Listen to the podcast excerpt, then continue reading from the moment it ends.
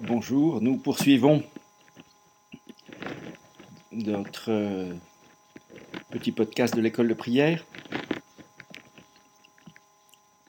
Dans cette troisième partie qui consiste à discerner Dieu dans notre vie, dans un premier temps, nous avions parlé de la nécessité de se libérer de sa prison intérieure, et puis le fait d'avoir une attitude de pauvreté qui était nécessaire pour pouvoir accueillir Dieu. Et maintenant, euh, nous allons aborder avec euh, un immense saint, euh, Saint Macaire, Saint Macaire d'Égypte, l'idée que l'expérience de Dieu par l'homme est le fruit de son cheminement et d'un cheminement qui peut être assez long.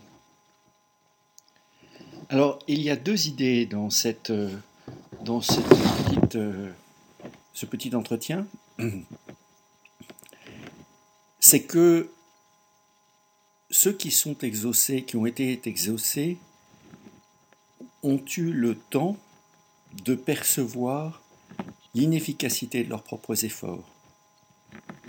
Bien qu'ils y aient consacré toute leur énergie et toutes leurs ressources, je pense encore une fois à la femme hémorroïs, mais c'est, ça apparaît partout. Et à cet égard, le temps de Dieu n'est pas le temps de l'homme. Je pense en particulier euh, à, cet homme face sur la, la, comment dire, la piscine de Bethesda. L'homme n'avait pas pu rentrer dans la piscine après de très nombreuses années.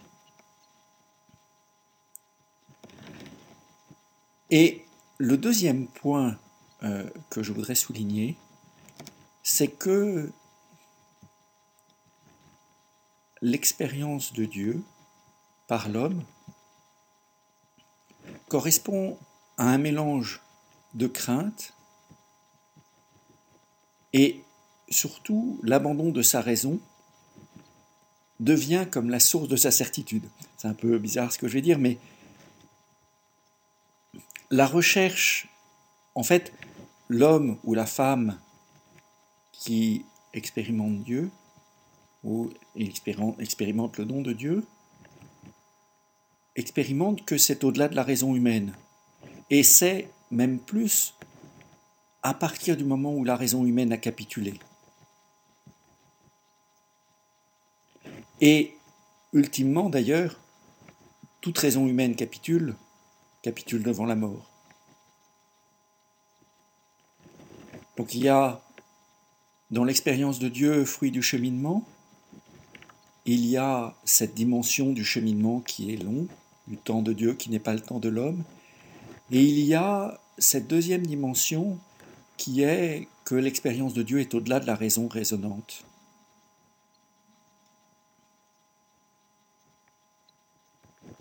Et ces deux éléments qui invitent au don de soi-même jusqu'au bout et dans le temps et qui ouvrent la porte à la Trinité. Alors, je, reviens sur ce, un, petit texte qui est euh, la, neuvième homilie, tirée des homélies spirituelles de Saint Macaire d'Égypte. J'en lis un petit bout qui peut éclairer à cet égard. Saint Macaire dit l'énergie spirituelle de la grâce divine, présente dans l'âme, travaille avec beaucoup de patience, de sagesse et avec une grande et mystérieuse économie envers l'intellect. En outre, elle exige que l'homme combatte avec une grande endurance pendant longtemps. Alors seulement l'œuvre de la grâce apparaît achevée en lui quand l'emploi de son libre arbitre, abondamment mis à l'épreuve, s'est montré agréable à l'esprit, et quand la durée en garantit l'authenticité et la persévérance. Je vais illustrer cette suite normale des choses par des exemples connus tirés des Écritures inspirées.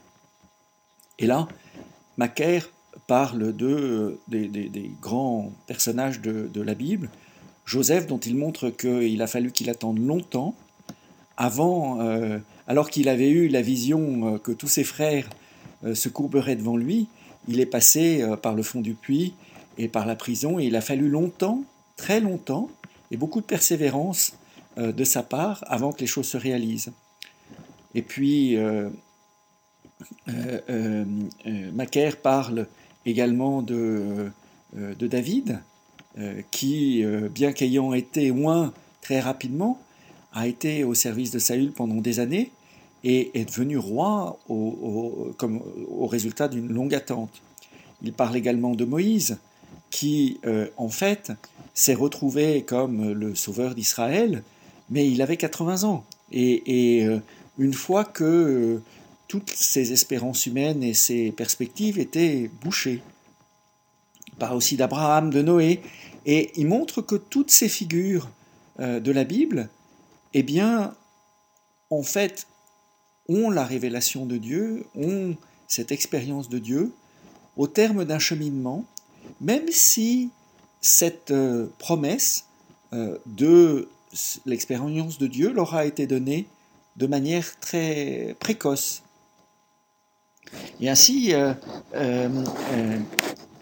Macaire dit, nous avons allégué ces exemples scripturaires pour montrer que la présence dans l'homme de l'énergie de la grâce de Dieu et du don du Saint-Esprit, qu'une âme fidèle et jugée digne de recevoir s'acquiert par beaucoup de combats, beaucoup de patience, d'endurance, de tentation et d'épreuves, l'usage de la volonté libre devant être mise à l'épreuve par toutes sortes de tribulations.